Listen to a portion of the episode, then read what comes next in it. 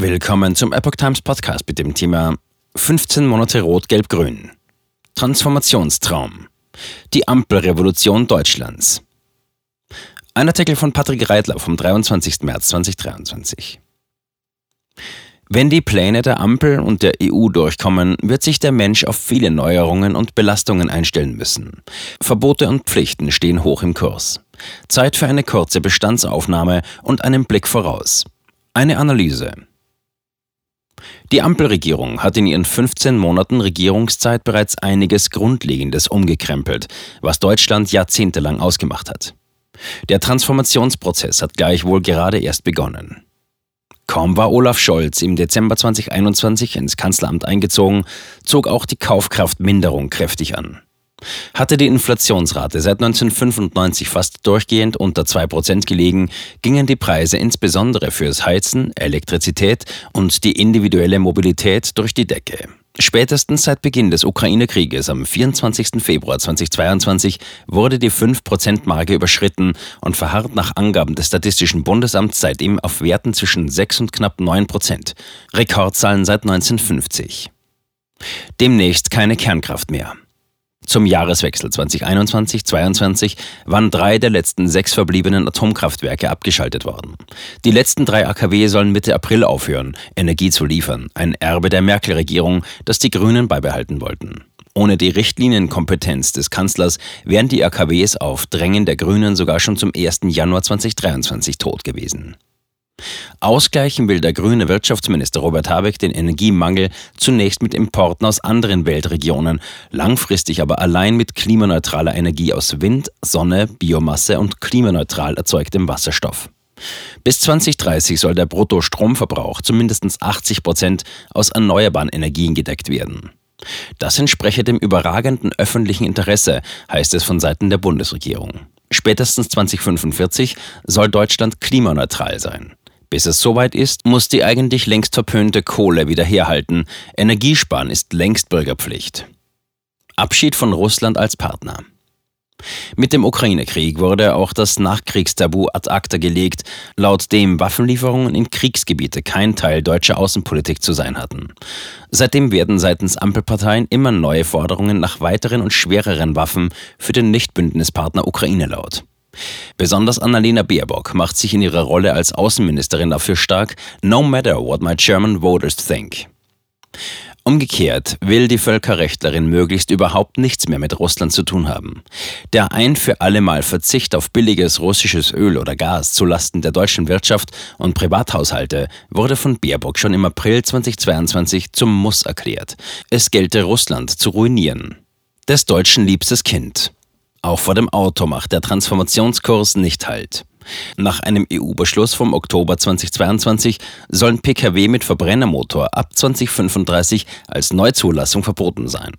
Noch hakt das EU-Gesetz am Widerstand des FDP-Verkehrsministers Volker Wissing. Doch der will lediglich ein Schlupfloch für E-Fuels, nicht aber für Diesel und Benzin. Insekten statt Fleisch. Statt Schnitzel, Steak und Wurst sollen die Europäer langsam aber sicher Insekten als Nahrungsmittel akzeptieren. Die Idee ist schon älter. Bereits 2021 schaffte die EU mit Mehlwurmpulver als erlaubter Zutat Fakten. Am 23. Januar 2023 legte sie mit einer neuen Verordnung nach. Nun ist auch die Hausgrille als Nährstofflieferant gestattet. Zuwanderung und Entwaffnung. Die Massenmigration nach Deutschland soll nach dem Willen von Bundesinnenministerin Nancy Faeser, SPD, und von Annalena Baerbock wegen des Fachkräftemangels unbedingt beibehalten werden.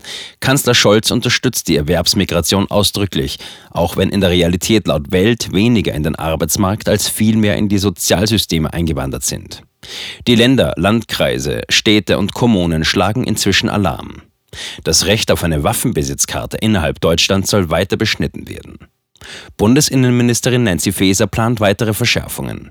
Auch Silvesterböller und Feuerwerksraketen in Privathand sind vielen Politikern ein Dorn im Auge. Pflichten für Immobilienbesitzer. Für Haus- und Wohnungseigentümer hat die Ampel gleich drei Vorhaben in petto. So sollen Öl- oder Gasheizungen ab 2024 nicht mehr neu verbaut werden dürfen und auch der Altbestand soll einem gesetzlichen Betriebsablaufdatum unterliegen. Kosten für die Alternativen, die kaum je ohne Wärmepumpe auskommen dürften. Je nach Technik und Aufwand sind laut inpal.de zwischen 12.000 und 35.000 Euro für Eigentümer aufzuwenden. Parallel dazu geht es nach dem Willen der EU an die Sanierung des Wohnraumbestands. Im Rahmen des Green Deal sollen bald auch alle Wohnungen in Deutschland den Energiestandard D erreichen. Dämmmaterialien, neue Fenster, Solaranlagen und Co. bedeuten nach Schätzungen des Interessenverbandes Haus und Grund weitere 15.000 bis 100.000 Euro Aufwand pro Wohneinheit. Wirtschaftsminister Robert Habeck befürwortet das Vorhaben. Außerdem stehen ab Ende 2024 neue Grundsteuerbescheide ins Haus. Dazu hatten die Länder 2022 per Grundsteuerreformgesetz von ihren Immobilienbesitzern verlangt, ihre Daten eigenhändig auf den neuesten Stand zu bringen. Doch nicht alle wollen mitmachen. Eine Einspruchswelle überflutet derzeit die Finanzämter.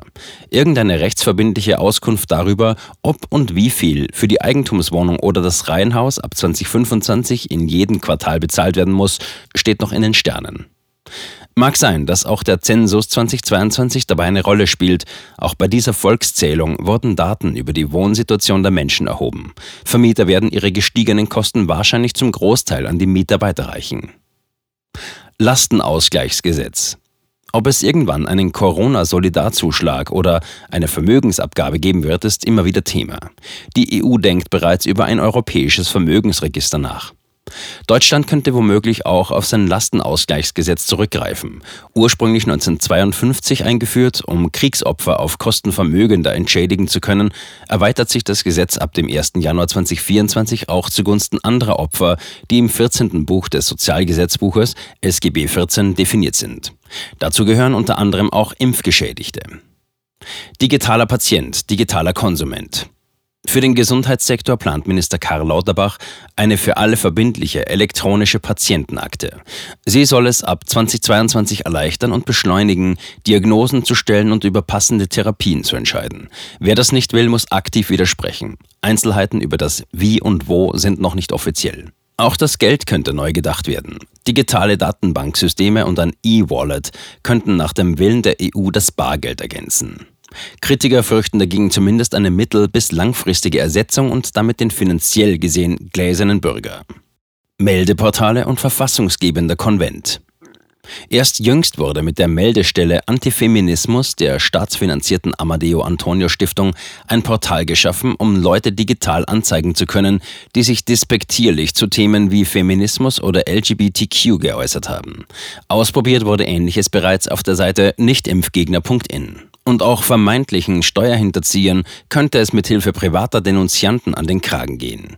Für Gegner von Falschparken gibt es längst die App Wegeheld, die den direkten Draht zum Ordnungsamt bietet.